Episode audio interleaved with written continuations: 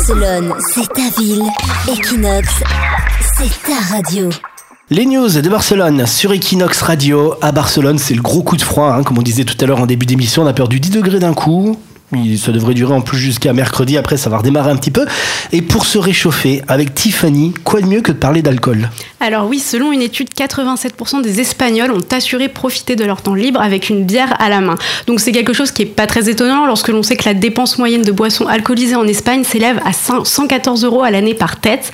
Donc grosso modo, elles arrivent en quatrième position dans les dépenses annuelles d'un foyer. Ce qui est énorme. hein. Alors oui, c'est énorme. Donc pour boire, les Espagnols préfèrent l'été et privilégient les bars, les pubs et les discothèques. Donc lors de ces soirées, 43% d'entre eux sont tentés par la bière. Donc on le sait, en Espagne, la bière reste vraiment la boisson la plus populaire. On pense euh, notamment à la Corona. Bien sûr. Grosse marque. Voilà. Et donc et pour les mélanges, euh, la- l'alcool roi, c'est le rhum, suivi du célèbre gin tonic que l'on retrouve à toutes les sauces dans les bars de Barcelone. Alors, le rhum, ça s'explique en fait par le morito qui est à base de rhum. Voilà, c'est une boisson assez populaire. Et apparemment, ils en font pas des babas. hein. Ils sont en train de tout boire ici à faire des cocktails. Exactement. C'est de la folie.